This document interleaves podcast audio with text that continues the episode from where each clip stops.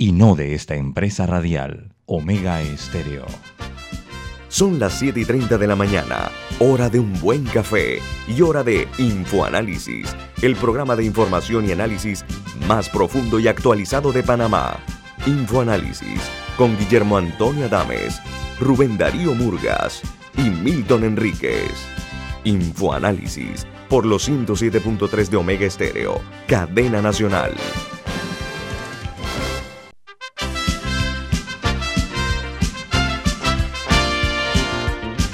Señores, muy buen día, bienvenidos. Esto es Info Análisis, un programa para la gente inteligente. Hoy es 9 de septiembre del año 2021. Este programa es presentado por... Por Café Lavazza, un café italiano espectacular que usted puede conseguir en los mejores supermercados, lo puede pedir en los mejores restaurantes y también solicitar servicio a domicilio por internet a través de www.lavazzapanamá.com. Café Lavazza, café para gente inteligente y con buen gusto, presenta Infoanálisis. Bueno, en una mañana lluviosa, damos inicio a este programa recordándoles que pueden verlo a través de Facebook Live en vivo en calidad HD. De igual manera, nos pueden sintonizar en la app de Omega Stereo, tanto para teléfonos de, la, de Play Store como de App Store, en el canal de televisión 856 de Tigo. Ahí pueden también sintonizarnos. Y de igual manera, en la página web de Omega Stereo, que es omegastereo.com, también pueden escucharnos. Entonces, el programa queda colgado en YouTube. Los programas de ayer, el de hace una semana, el de hace un mes, el de hace tres meses, todos están en YouTube en video para que no se los pierdan. Como de costumbre, vamos a iniciar con las noticias que son primera plana en los diarios más importantes del mundo. En Chile, las autoridades de ese país advirtieron que los carteles mexicanos o cárteles mexicanos de drogas intentan asentarse en el país para iniciar la producción local de narcóticos. Esa es la alarma que acaba de sonar en Chile. En México, la Secretaría de Salud informó de 15.876 contagios y 879 decesos por, por COVID-19 en las últimas 24 horas. El total de personas eh, positivas en, México eh, es de dos, eh, perdón, de 13, 3 millones 465 mil las personas infectadas en total. Así que imaginen ustedes si los fallecidos llegan a 265 mil 420, cifras muy altas, está entre los principales en el mundo. Y la Organización Internacional del Trabajo, OIT, advierte cerca del 30% de los empleos perdidos en la región no se ha recuperado y el 70% de los que se crean son informales. Una noticia también inquietante. Por otra parte, los usuarios de WhatsApp, que somos nada más y nada menos que más de 2 mil millones de personas, pues los usuarios de, app, de esta app dejarán de funcionar en algunos celulares desde el día 1 de noviembre.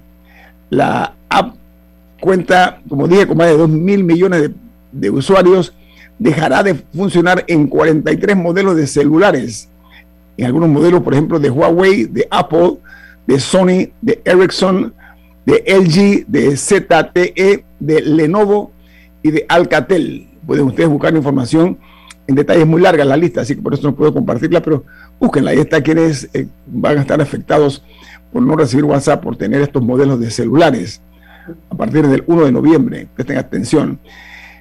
Y en Nicaragua, Daniel Ortega eleva la persecución a sus críticos con una orden de detención contra el escritor Sergio Ramírez, que fue vicepresidente del sandinismo al inicio de la revolución sandinista, fue vicepresidente y eh, lo están acusando en la fiscalía de lavado de dinero y conspiración. El señor Ortega se ha peleado con sus enemigos y con sus amigos y con sus copartidarios desde el inicio de lo que hoy es el llegar a la cúpide del poder. Qué pena.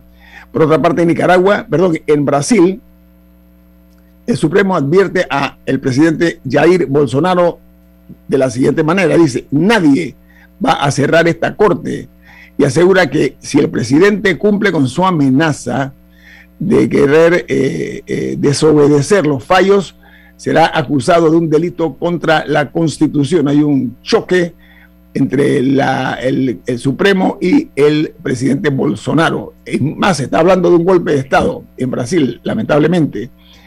Y en Costa Rica informan que la variante MU de la COVID-19 está presente en Costa Rica.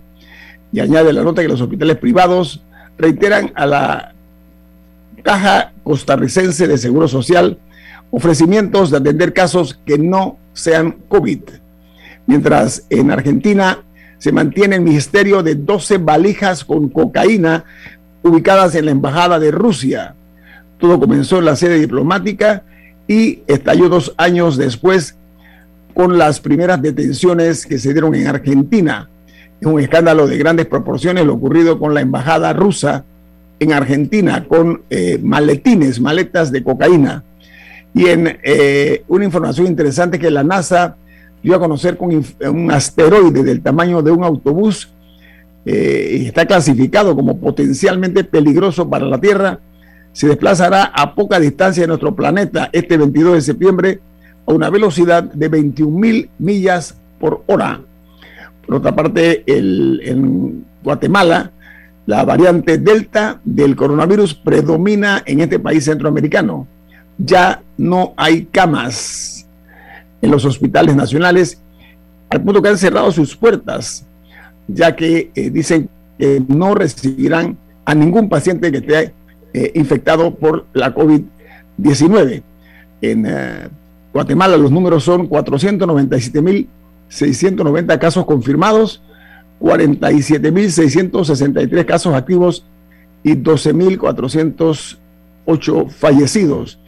Mientras eh, es interesante porque dice que los Estados Unidos y México han recuperado los, eh, eh, los cuerpos de más de 400 migrantes muertos intentando cruzar la frontera entre los Estados Unidos y México este año, 2021. Esto los ha llevado a alcanzar cifras que no se reportan desde hace 20 años y esto en solo nueve meses. 400 eh, cuerpos eh, fueron encontrados. Qué barbaridad. Mientras en Colombia, el expresidente Samper dice que el expresidente Pastrana tiene que explicarle al país su conducta. Se refiere a la carta de los exnarcos Rodríguez Orejuela, eh, en el cual ahora se descubrió que la carta se cocinó desde las cárceles de los Estados Unidos.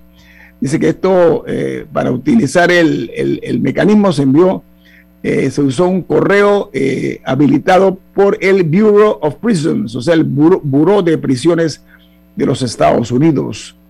Y en Honduras, un general del retiro advierte lo siguiente, dice, El Salvador está rompiendo los equilibrios militares de la región al anunciar que tendrá 20 mil efectivos adicionales en los próximos cinco años.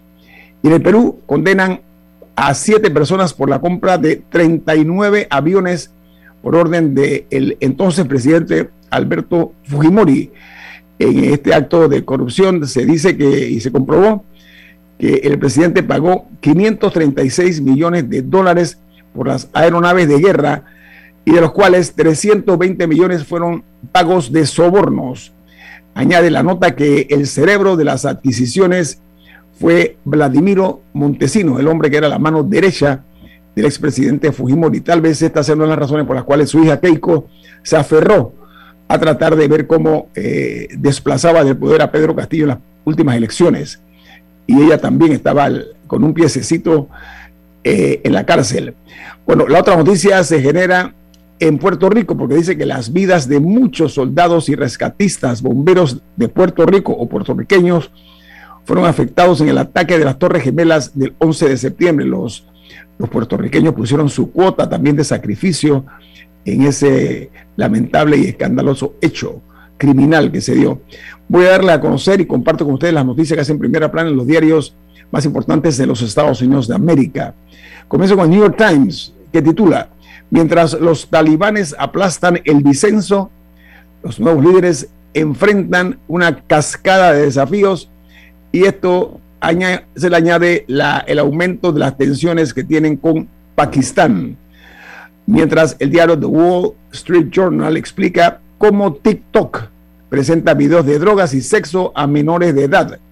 Una investigación del Wall Street Journal encontró que la popular app puede dirigir a jóvenes a un hoyo sin fondo de contenido adulto, incluyendo videos que promueven sitios de pornografía y también el uso de drogas. Esto está dándose con TikTok, que cada día crece más. Es una de las apps que están eh, más utilizando los, los jóvenes.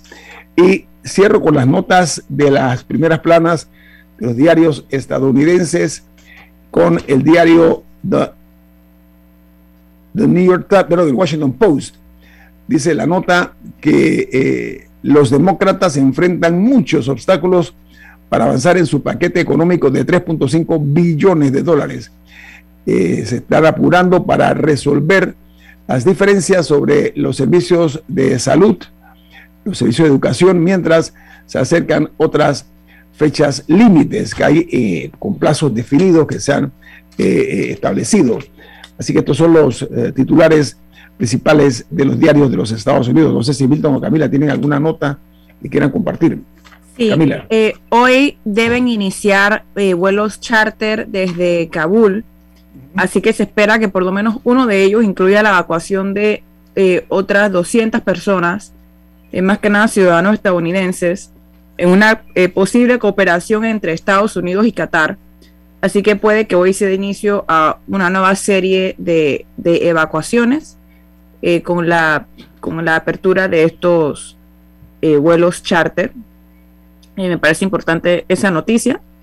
Eh, y había otra. Tengo una aquí, yo tengo una aquí, Camila, que la obvié. Y es que eh, en México los titulares principales hablan del empate con sabor a victoria de la selección de fútbol de Panamá en su encuentro con México anoche. esta noticia incluso está en varios medios centroamericanos porque Panamá aparentemente, yo no, tuve el gusto de ver el partido, pero eh, ese empate, eh, dicen eh, los diarios mexicanos, al igual que la cadena como ESPN y Fox News, perdón, Fox Sports, que Panamá hizo un buen papel. Y sobre todo me preocupa, y mucho, y vamos a hacer una investigación sobre las condiciones del estadio Rommel Fernández, que tanto la prensa mexicana, de una forma muy agria y con toda razón, censuraron el hecho de las malas condiciones de esa cancha, pero no únicamente la de esa parte, sino que se invirtieron recientemente más de un millón de dólares, creo que un millón siete, y se dijo a alta voz, casi que resonaba en todas las paredes y las esquinas de este país, que teníamos una cancha parecida a la del Camp Nou del Barcelona. Bueno, yo no sé en qué aspecto, en qué área del Camp Nou, pero lo cierto es que el director técnico de México e incluso el director técnico de Panamá censuraron, criticaron eh, las deficiencias que encontraron en la cancha y es lamentable que se den este tipo de escándalos que trascienden las fronteras de nosotros. Yo creo que no se miden las consecuencias a veces de, eh, los malos servicios que se prestan, porque no tengo otra explicación. Una, una cancha que se renovó recientemente por un millón y setecientos mil dólares y resulta ser que en la primera prueba internacional que se hace se encuentran que no está en las óptimas condiciones que se había anunciado. Camila, tenemos un minuto. Sí, eh, la otra era que, una curiosa, que en Corea del Norte se dio uno de los desfiles que ellos hacen usualmente desfiles militares.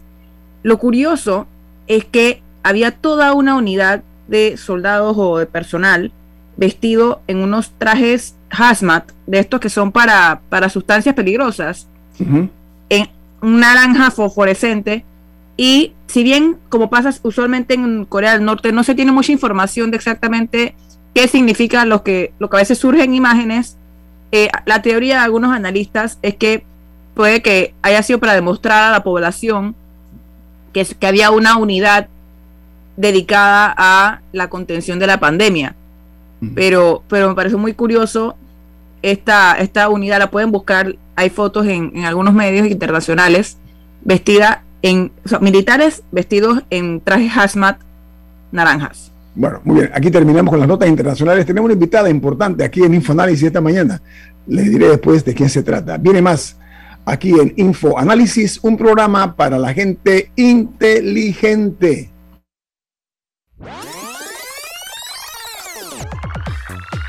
Omega Stereo tiene una nueva app. Descárgala en Play Store y App Store totalmente gratis. Escucha Omega Stereo las 24 horas donde estés con nuestra nueva app.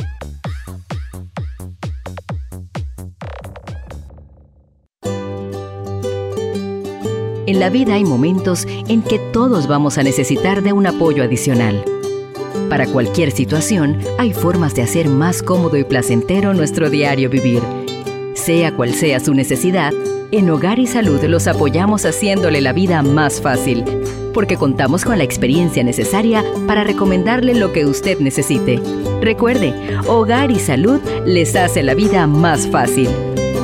Visite nuestras nuevas sucursales en Villa Zaita al lado del Super 99 y en Cativa Colón al lado del Super Extra. Estamos abiertos en todas nuestras sucursales del país y le hacemos su entrega de forma gratuita en Panamá Centro. Para mayor información, puede consultar en Instagram y Facebook. Ya viene InfoAnálisis, el programa para gente inteligente como usted.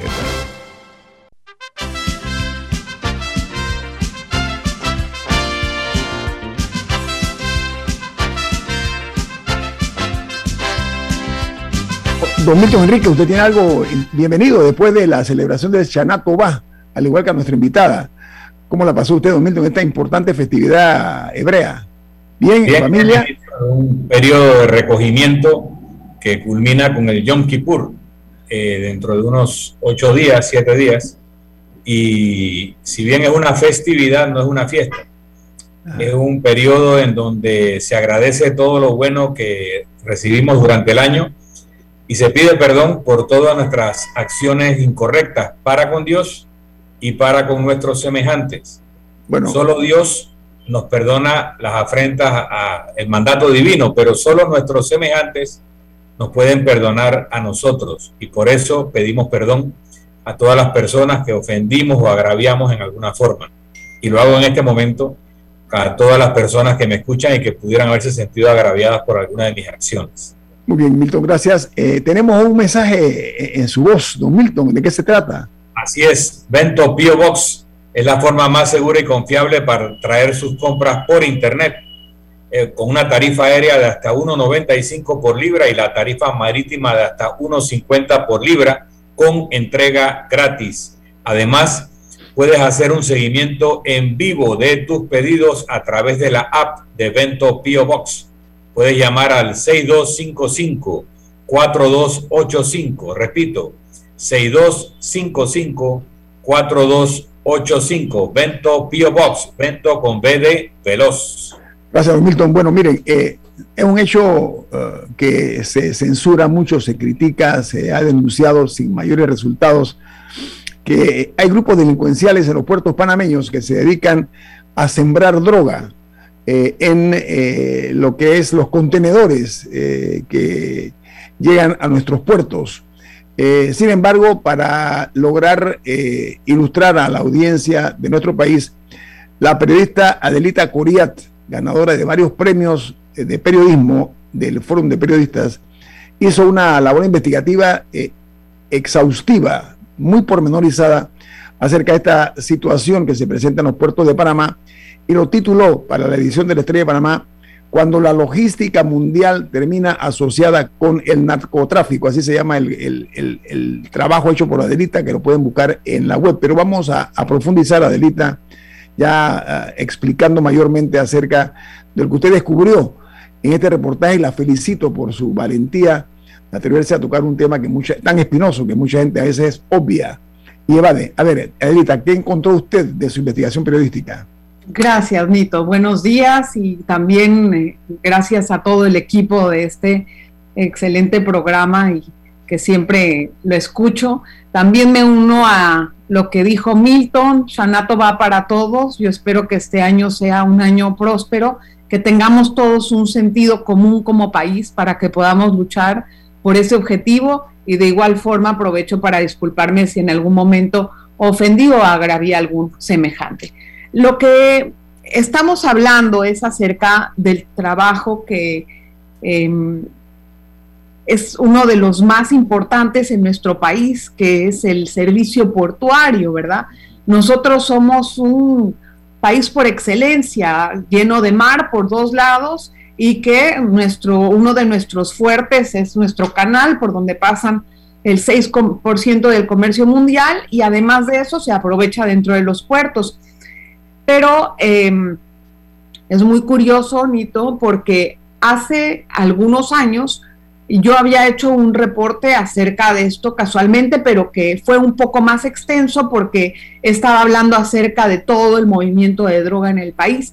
Pero ahora decidí volver porque había visto que había demasiadas incautaciones en los puertos y me llamó la atención preguntando con uno y con otro, pues revisé y vi que la cosa no ha cambiado casi nada en los puertos.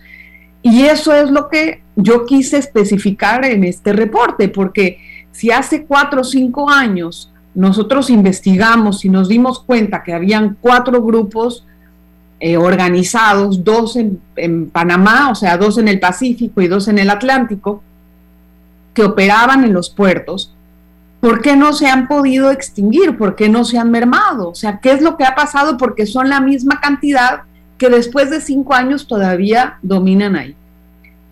Para poder entender esto, no hay que ver dentro de un puerto, hay que ver afuera del puerto qué es lo que está pasando. Y entender primero que Colón es una de las puertas de entrada de mucha droga al país. La provincia de Colón es una provincia geográficamente estratégica para el narcotráfico, porque entra mucha droga por, por vía marítima. Pero no solamente eso, sino que es, tiene cerca las comarcas, a donde también tienen cierto contubernio con la población para que les guarden, para que les dejen pasar, etcétera. Y de igual forma eh, es la puerta de entrada también para poder irse en tránsito hacia, puede ser por tierra hacia eh, el norte, ¿no? Directamente a Centroamérica. Pero ese Colón también en este momento y después de la pandemia está sumamente azotado, tiene niveles de desempleo graves eh, que pueden rondar en un 30%. ¿Tú sabes lo que es una provincia? O una ciudad, vamos a poner algo un poquito más eh, ejemplificado, de 15 cuadras, 20 cuadras, con un 30% de desempleo. Es decir, y tienes además de eso un panorama tétrico para la gente que vive ahí, con calles condenadas, con, con situaciones de salubridad deplorables, una baja escolaridad. Todas estas cosas se suman y son ingredientes para que las personas que van creciendo allí van naciendo prácticamente en barrios en donde las pandillas son las que dominan. Es como si te dijera yo, vete acá ahorita Chorrillo o vete a otros lados donde son áreas rojas y las personas viven prácticamente, los niños, viendo a las pandillas como un ejemplo o como una vía de escape. Entonces, si tú ubicas esa problemática social, no puede ser raro para ti encontrar en un puerto a conexiones de pandillas. En, en el Atlántico, ojo, en el Pacífico es diferente. Pero, ¿Mm? Perdona, eh, hay cifras. Tú en el escrito eh, que, que publicas en el diario La Estrella de Panamá, que se llama Cuando la logística mundial termina asociada con el narcotráfico, un titular, un título, por cierto, muy pesadito, eh, por, lo que implica esto, no únicamente para adentro, sino hacia afuera de nuestro país. Pero usted dice en el escrito que hasta el mes de junio, último pasado, se decomisaron casi 10 mil paquetes de cocaína. Correcto. La, pregunta mía no es únicamente la parte eh, cuantitativa, sino también hay que ver hacia qué destinos generalmente eh, se envían estos paquetes de cocaína que van, incluso usted denuncia en la nota que se introducen en maletines negros en los cuales caben 20 paquetes de cocaína en cada maletín y que son camuflados en eh, con carga lícita. Eh, amplíeme eso, por favor. A ver, hay que tener en cuenta que Panamá no son los únicos puertos del mundo donde los contenedores salen con droga. Ojo, nuestro país se esmera por dar un buen servicio a nivel portuario y con esto no podemos manchar nuestra imagen. Es una situación que debemos de revisar y tomar muy en cuenta y preocuparnos. Igualmente las empresas que están operando estos puertos. Pero eh, la droga entra por todos los puertos y por muchas partes de los países. Por ejemplo, cuando llega a nuestro país, cuando ya llega contenerizada, viene ya eh, mezclada con productos como frutas, madera, productos electrónicos y algunas otras cosas. Cuando se contamina un contenedor en Panamá, entonces se hace a través de maletines que los, los fiscales siempre dicen que son negros. Y claro, son maletines de cierta talla donde caben 20 paquetes de, cocaína, como muchas cosas donde se marca, se mandan la droga, también incluso en las lanchas con los sacos es donde caben 20 o 40. Bueno, la logística de los puertos, eh, de, de las personas que operan allí, sigue siendo también muy similar a, que, a la que yo investigué años atrás. Entonces, me pregunto, o sea, la, la actividad se trata de mermar haciendo operativos dentro de los puertos, pero ¿qué pasa, Nito? Estas personas son reemplazables de inmediato. sale uno y entra otro, sale uno y entra otro. Entonces se hace casi imposible terminar con eso. ¿Qué pasa para la empresa que opera el puerto? Ellos dicen, nuestro negocio no es estar mirando quién mete y quién saca droga. Nuestro negocio es mover contenedores a la mayor velocidad posible porque eso es lo que habla de nuestra productividad. Las autoridades son las que deben de hacer el trabajo de si hay algún contenedor con sospechas de algo, etcétera, entonces intervenir. Y eh, esas dos actividades o, funciones o roles es lo que ha permitido que esto continúe. Y claro, los destinos más provechosos para los narcotraficantes, pero como a tu pregunta respondiendo, son Estados, em, Estados Unidos, pero más ahora eh, en Europa, que llega directo por mar, y Asia. Muy, muy, o sea, por ejemplo, en Europa es Bélgica, Italia, España, en Asia eh, está Nueva Zelanda, está Australia eh, y también algunos otros países de esa región. Y también a Estados Unidos, obviamente. Y ojo, o sea, también hay otra modalidad que es que no la pude poner en el reporte porque ya era demasiado, que, eh, que viene así y es que los narcos, como quien dice, ponen una, eh, como un, una especie de tanque abajo del, del, del buque en donde lo tienen relleno de droga y se va al buque y lo arrastra, pues, como si fuera una carga externa. Esa, así, o sea, ¿cómo se puede decir? Una rémora, ¿no? Así, que va a la, eh, Adelita, escuchando este y, el, y los ejemplos anteriores, me llama la atención que el puerto trata un poco de deslindarse de la responsabilidad, porque en este caso son paquetes con droga, pero podría ser un explosivo. Ahora, mira, eh, yo eso es lo que yo indagué porque a mí también me llamó mucho, mucho, la atención y me pareció que las empresas tenían que ser un poco más de cuidadosas en esto. Entonces, como me están hablando de que en el Pacífico, y esto no lo he comentado, ¿cómo funciona esto? No son pandilleros, son simplemente personas que contacta el narco, que son sus contactos dentro, y los usan para hacer toda la logística. Igualmente, toda esa droga cuando llega a Europa, allá ahí tienen su contacto, estos, estos carteles. O sea, no crean que Panamá es el único país y qué mal estamos. Todas partes es lo mismo. Cuando esa droga llega a otro puerto, ahí lo tienen. Ahora, ¿cómo tú podrías evitar esto? Me puse a pensar cuando estaba haciendo el reportaje. Bueno, pues entonces contrata gente decente, ¿no? Pensé yo, bueno, tienes que ver cuál es el currículum, los antecedentes, etcétera. Y me empecé a indagar con los puertos esto y les dije, bueno, ¿por qué no le hacen un detector de mentiras a su, a su personal? esto como que se siente un poco invasivo y también no sé legalmente si choca o no con la empresa, con, con, con un trabajo que tú tengas, pero como yo estoy pensando igual que tú, esto es cuestión de droga y puede ser otra cosa peor. En un puerto me dijeron que ellos ya habían ensayado esa parte y no, no, no fue una, eh, como quien dice, no tuvo resultados significativos, eso es lo que me dijeron, y que tratan de buscar el récord policivo, etcétera, pero te sorprenderías, me dice, te sorprenderías que después cuando la gente está desesperada por dinero, puede ser la persona de mayor confianza de la empresa que cae, porque eh, tenemos un problema de que es muy tentador, o sea, esta gente ofrece grandes sumas de dinero por hacer ese trabajo y las personas a veces caen esta es una parte. Y la otra que yo le pregunté también al procurador, ¿qué podrían hacer estas empresas para que no eh, ocurra eso? Y me dice, bueno, eh, no, no, no, la, respuesta a la respuesta al regreso, porque me interesa mucho conocer qué, qué, te dijo, qué te respondió a ti el procurador de Caraballo. Sí, viene más aquí en Info Análisis, conversando esta mañana con la periodista investigativa Adelita Coriat. Viene más.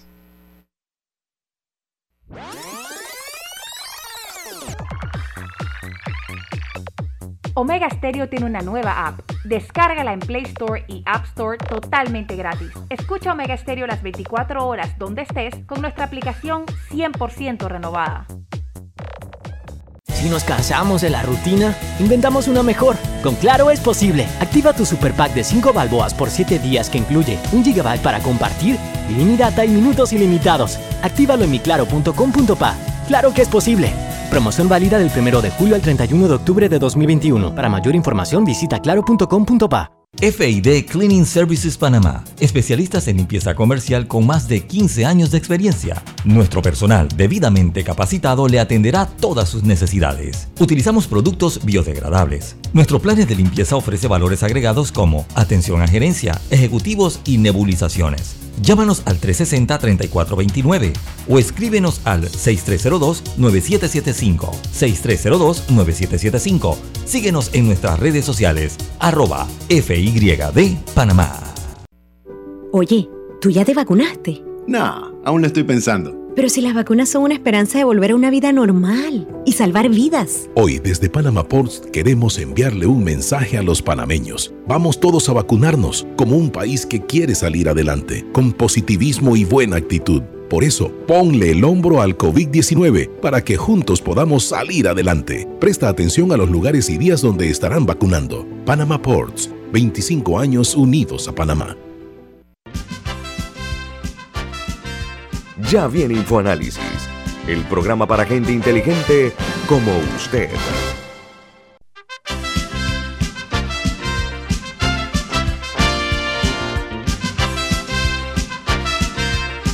Don Milton Enríquez, usted tiene una noticia importante, un anuncio importante. Así es, en Banco Aliado te acompañamos en tu crecimiento financiero. Ahorra con tu cuenta Más Plus con hasta 3% de interés y haz crecer tu negocio como te lo mereces. Tu aliado en todo momento es Banco Aliado. Puedes contactar a Banco Aliado al 302-1555, 302-1555.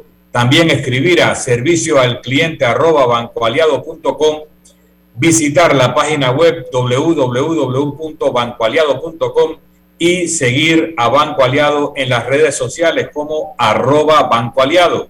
Banco Aliado, tu aliado en todo momento. Adelita Coriat, ganadora de varios premios de periodista, de periodismo investigativo, está con nosotros esta mañana porque publicó una nota en el diario La Estrella de Panamá titulada Cuando la logística mundial termina asociada con el narcotráfico. Entonces nos iba a explicar usted eh, ya además de ampliar acerca de la manera, las fórmulas que utilizan de maletines con que pues, son portadores de hasta 20 paquetes de cocaína, que la camuflan en, con carga ilícita, etcétera. Usted dice que habló con el señor procurador. ¿Qué le dijo el procurador a usted, Adelita? Claro, el procurador encargado, Javier Caraballo, a ellos les preocupa mucho el tema, obviamente, pero ellos dicen que la forma en que las empresas pueden cooperar con ellos es poniendo un poco más de seguridad en los puertos. Y sí, eso, eso podría ser una de las eh, soluciones o tal vez alguna de las formas preventivas para evitar que esto siga ocurriendo o que ocurra con menos frecuencia. Pero eh, hay que entender que lo que tenemos que arreglar como sociedad e, es eso sí, pero también nuestra, eh, nuestro tejido social está desbaratado y, y, mientras siga así, habrá violencia de todo tipo y habrá crimen de todo tipo el país tiene que hacer un alto y en vez de estar invirtiendo en tantas cosas que parecen superfluas, intervenir directamente en las familias panameñas para poder dar un poco más de calidad de vida a la gente y evitar que las personas eh, se vean inclinadas o atraídas con el crimen. Quería darle la palabra a Milton porque... Sí, gracias. Mira, yo pienso que tenemos que hacer un enfoque global como, como busca hacer Adelita en su investigación sobre este tema. En el fondo aquí el problema no es la droga, es el negocio ilícito, que puede ser droga, puede ser armas, puede ser trata de personas. Todo aquello que sea prohibido genera una oportunidad de negocio para quienes se organizan para explotar ese negocio. Mucho de lo que se captura es droga que los propios narcotraficantes ponen a disposición de las autoridades y dan el soplo para desviar la atención de los verdaderos grandes embarques que entran por otra ruta. O sea, la técnica del red herring, del arenque rojo. Yo recuerdo en España que llegó un embarque de piña y las autoridades españolas lo detectaron, abrieron varias piñas, no eran todas, pero muchas de las piñas contenían paquetes de droga adentro. Ese embarque venía de Panamá. Cuando yo pregunté eh, sobre esa exportación, en el Ministerio de Comercio me dijeron que no había registro de exportación de piña de Panamá a España. Y no logré identificar más porque estaban dañando la reputación del país de una exportación de piña que tal vez no salió de Panamá, pero nos ponían así en el titular. Entonces hay un problema también reputacional. Pero hay que hablar del ecosistema del crimen. Están los grandes cárteles que usan a las bandas que usan a su vez a las pandillas, de lo cual hemos hablado, pero también que esta actividad para garantizar el negocio que es, infiltra la política, infiltra las normas electorales y a los altos funcionarios, particularmente de la ruta de la droga. Para un cartel de droga es más importante los representantes y alcaldes de las costas y de la ruta por donde pasan la droga que un diputado, pero también le interesan los diputados. Y muchas veces uno escucha de diputados que son cabecillas de bandas criminales y que tienen la inmunidad parlamentaria y han sido electos por apoyo del crimen organizado. Pero también infiltran a los cuerpos de seguridad. Acabamos de ver una operación que se destapó donde había involucrados policías, miembros de aduana, eh, de fiscalía, de eh, poder judicial y, y podemos hacerlo extensivo a muchos otros eh, organismos del aparato de seguridad del Estado que son infiltrados. ¿Cómo los infiltran? Bueno, hay vulnerabilidades, pero a mí me explicaron una vez que todo el mundo tiene su precio. Y a veces el precio no es dinero. A veces el precio es la foto de la hija saliendo del kinder, de la hija en el parque, de la hija en la clase de ballet. Ese es el precio, la vida de la hija que el cartel le muestra que es vulnerable a su acceso. Y ahí caen. Así que el sistema siempre tiene que estar blindado, incluso de las personas más honestas, tienen una, zona de vulnerabilidad donde pueden ser eh, penetradas. Pero hay un elemento adicional, es que el tráfico de droga ha financiado operaciones de la CIA, ha financiado a la guerrilla colombiana y de otros países, ha financiado al talibán con la exportación de la, del poppy seed, que es la base de la heroína, eh, las semillas de amapola entonces hay toda una actividad que no es propiamente delictiva en sí, sino que tiene que ver con guerras, con seguridad del Estado, que utiliza el narcotráfico de financiamiento y eso a veces logra que se mire para otro lado. Por último, quiero recordar que Richard Nixon hace 50 años le declaró la guerra a la droga. Y esa guerra todavía no se ha ganado. Se dice que la guerra más larga de los Estados Unidos fue la guerra en Afganistán de 20 años. Mentira es la guerra contra las drogas que llevan perdida, porque para que tú determines si tu combate al narcotráfico es exitoso o no, tienes que ver el precio de la droga en la calle. Si la droga en la calle está más barata es porque está entrando todo lo que quiere entrar. Si se pone más cara es porque realmente la interdicción está funcionando. Entonces, que no me saquen los titulares con las toneladas que han capturado. Lo que vale para determinar si la guerra se está ganando o perdiendo es el precio en la calle de la droga. Y por lo tanto lleguemos a la conclusión de que enfocar este problema como un problema militar es un error. La guerra contra las drogas se ha perdido y el enfoque de enfrentar el flagelo de la droga y sus consecuencias tiene que utilizar otras herramientas, no de doctrina militar, porque militarmente ya perdieron. Bueno, eh, eh Adelita, Camila quiere preguntarle algo. Eh, habías comentado más temprano que había una diferencia entre el Atlántico y el Pacífico. ¿Cuál es? En cuanto a la forma en cómo, operan. Filtran los, los, las personas. O sea, en el Atlántico tengo entendido que muchas veces sí forman parte de pandillas los que entran a, las empresas se los contratan, digamos, eh, no se les ven antecedentes criminales porque hasta ese momento tal vez no han sido aprendidos, etcétera.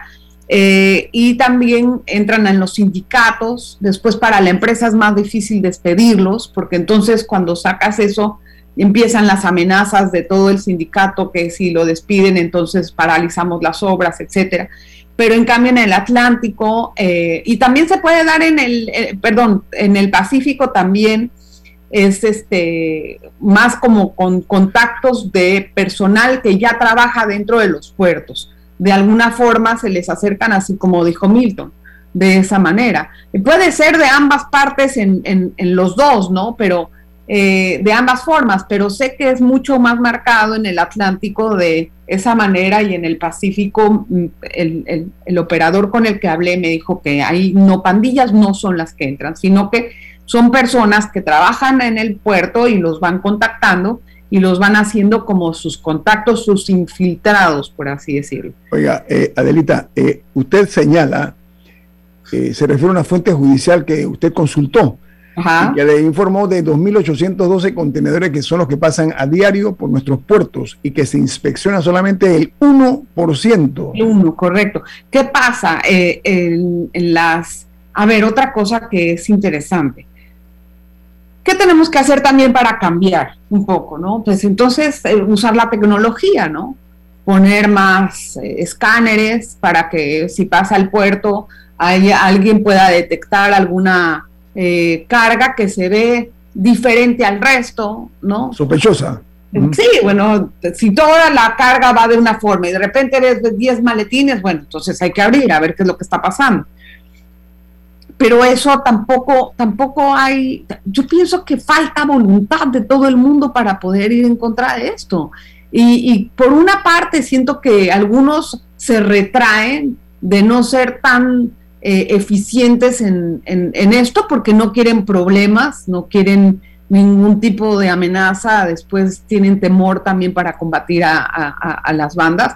Y por otra parte, eh, tampoco hacen mucho para darle a las autoridades las herramientas para poder eh, salir adelante. O sea, sí en muchos puertos hay escáneres, sí los hay, pero no, todos los, no todos los, los contenedores pasan por ahí. En un momento dado era el 1% que se revisaba la carga y es verdad, esa fuente judicial sí me dijo que ahora con tanto trajín casi ni el 1%. Y con respecto a lo que dijo Milton, que él citó de, que había algunos eh, algunas figuras políticas que muchas veces se encubrían, etcétera. Pienso que lo primero que tenemos que hacer en este país no es, eh, no, no es entrar en una reforma constitucional tan amplia y tan enorme que nos demore tantos años y que luego no sepamos quién la va a redactar. Nosotros sabemos cuáles son las cosas que nos están lastimando y cuáles son las cosas que no nos están dejando avanzar.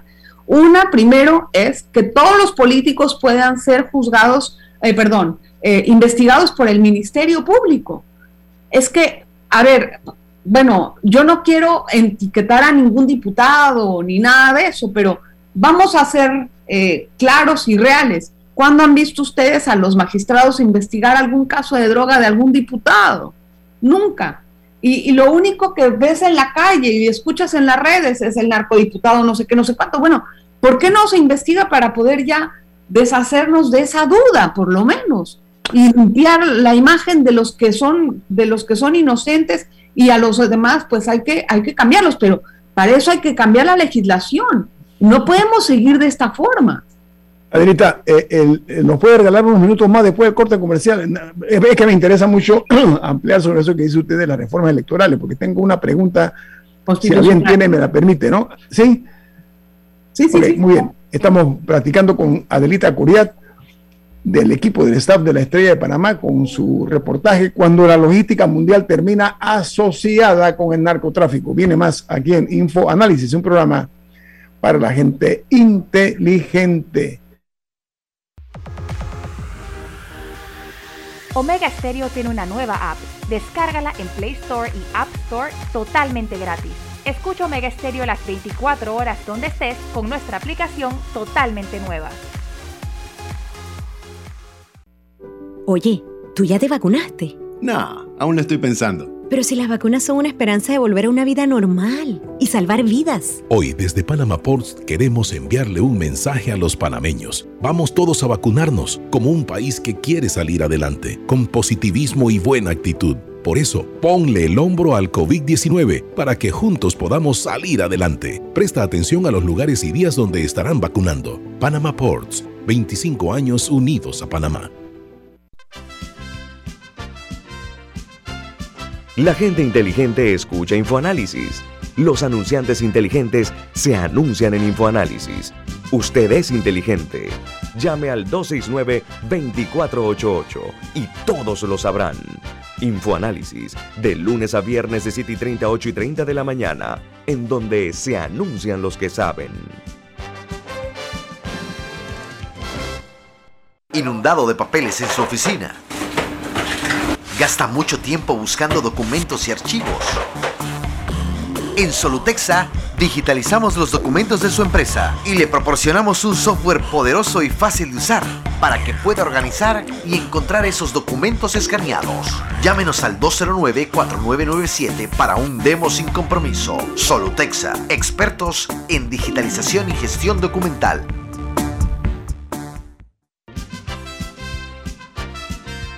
Ya viene InfoAnálisis, el programa para gente inteligente como usted.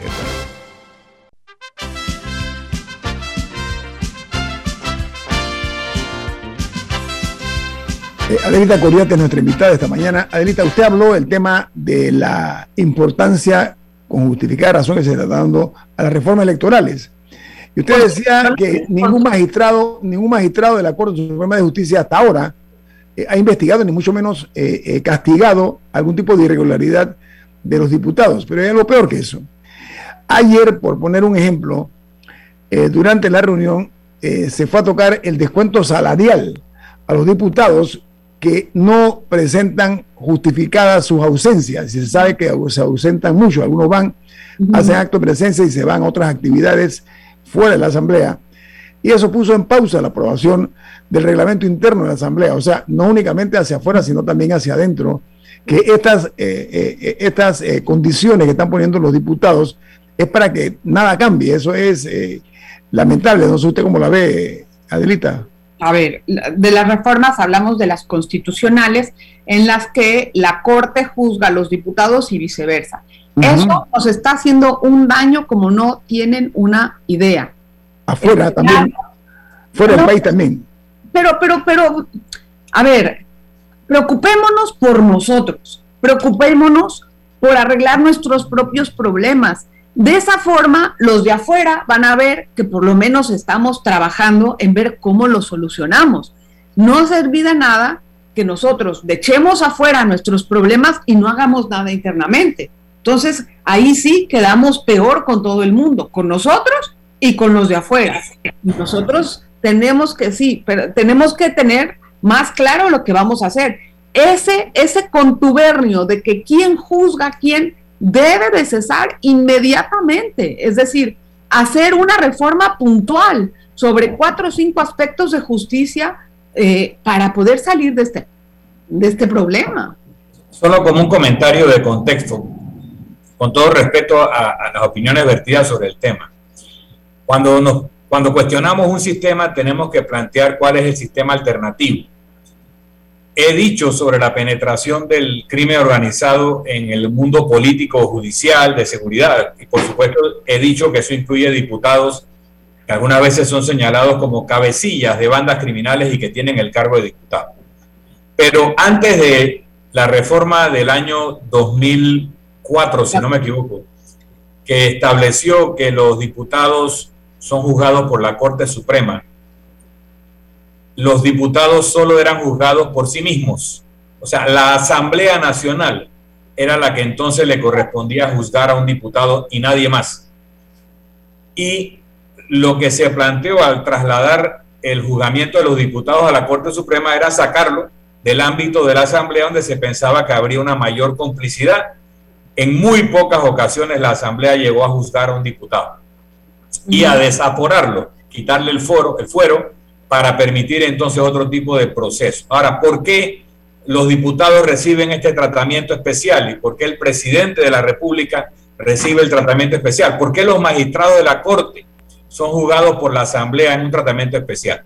Porque se piensa, desde que se crean las constituciones, que los miembros de las asambleas, los diputados, particularmente los que son opositores al que, a quien gobierna, son objeto de persecución y de coacción por vía judicial para que no voten en contra de los intereses del gobierno de turno, para que no denuncien aquello que llega a sus manos. Entonces, por eso se le da el fuero de que no son responsables por las opiniones que emiten ni los votos que emiten y que cualquier persecución judicial o proceso judicial tiene que pasar una serie de salvaguardas para garantizar que en efecto el diputado haya cometido un delito o probablemente haya cometido un delito y no que se utilice eso. Imagínense, viene una votación importante y mandan a arrestar a todos los diputados opositores, luego les piden disculpas a las 24 horas y lo sueltan.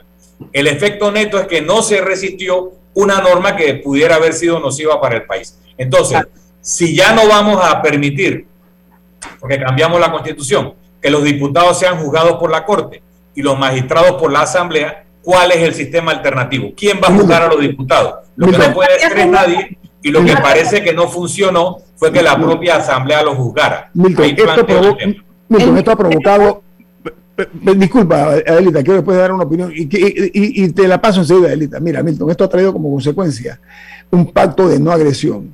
Yo te investigo a ti, tú no me investigas a mí el resultado es nefasto. Es nefasto porque es... ¿Cuál es la alternativa? Bueno, pero primero comencemos por limpiar eso. No, estamos de acuerdo. El resultado Ministerio Público, pero ¿cuál Ministerio es la Público, Ministerio el Público. Ministerio Público investiga a todo el mundo. Por supuesto. Pero el Ministerio Público no juzga, solo investiga. Finalmente, ¿ante qué tribunal se va a someter al diputado? Ante cualquier juez, como el, procedimiento común y corriente de cualquier persona. Por, supuesto, ¿Por qué por, ser diputado va a gozar de eso? Hay una porque cosa supuestamente, porque supuestamente representa la voluntad popular y puede ser objeto de juicios amañados para sustraerlo del debate parlamentario. Entonces, ¿cuál es el mecanismo de tutela de la voz de la disidencia? ¿Cuál es el mecanismo con el que tú vas a garantizar que se pueda hacerle oposición? Mira, si no tuviera inmunidad, un diputado como el diputado Vázquez, ya lo tendrían preso por cualquier tontería para que no vaya a la asamblea. Pero ¿Cómo tú proteges eso?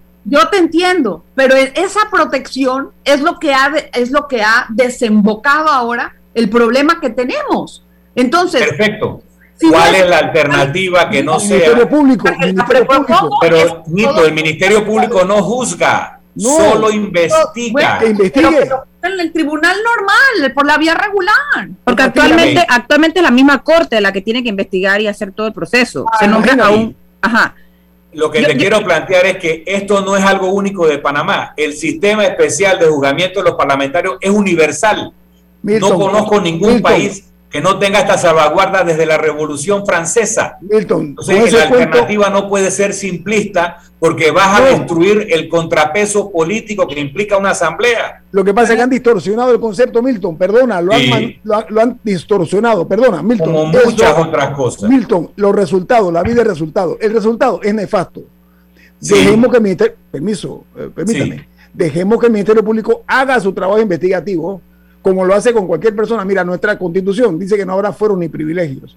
Ahí se está mancillando. no es cierto. no, no es cierto. La constitución política dice que no habrá fueros ni privilegios por razón de sexo, nacionalidad o ideas políticas. Sí existen fueros, el fuero de maternidad, el fuero sindical, el fuero parlamentario y por ahí habrá otros. Sí existen fueros, lo que no puede existir es fuero por esas razones. Lo que pasa es que se lee la constitución a medias el, tema de los fueros tiene un propósito de evitar los abusos. Entonces, nuevamente, yo no estoy diciendo que el sistema funciona, no estoy diciendo que los diputados merecen ser impunes, jamás. Lo que estoy diciendo es que cuando criticamos el sistema, tenemos que proponer una alternativa viable y no se hace en el debate. Bueno, yo puedo entender lo que dice el señor Milton, en especial viendo lo que está ocurriendo en Nicaragua, donde a todos los opositores, milagrosamente a todos les han salido cargos de blanqueo de, capitales. De blanqueo de capitales o de distinta índole. Y eso que muchos de ellos ni siquiera estaban en el gobierno, simplemente eran opositores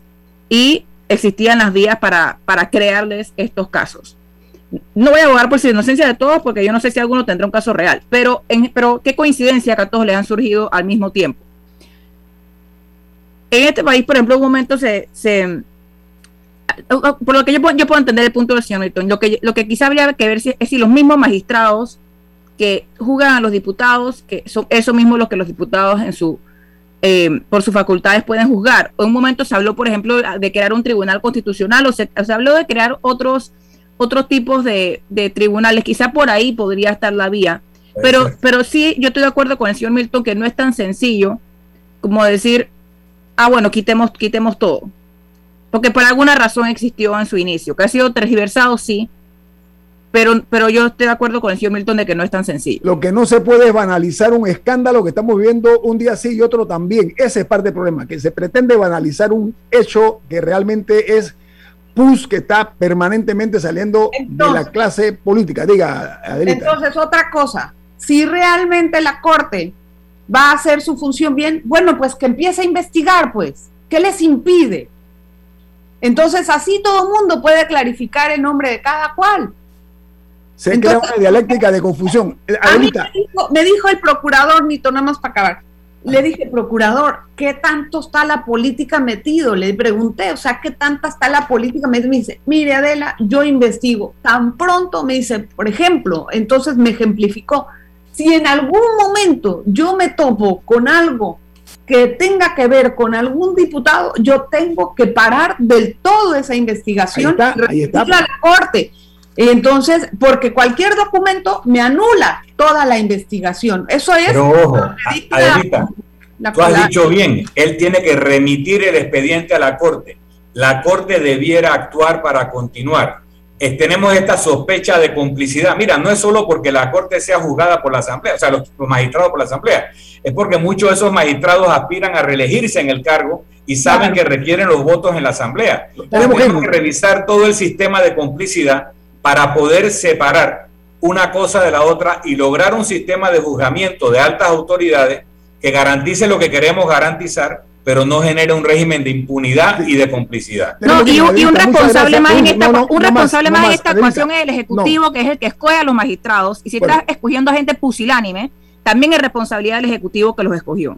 Bien, Adelita, muchas gracias por estar con nosotros esta gracias, Gracias, gracias a todos. Gracias, Camila, Milton, de verdad, de Nito y al joven de cabina.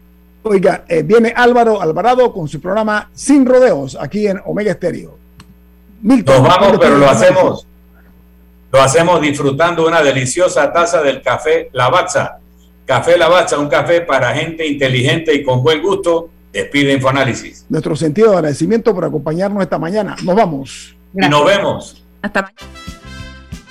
Ha terminado el Infoanálisis de hoy.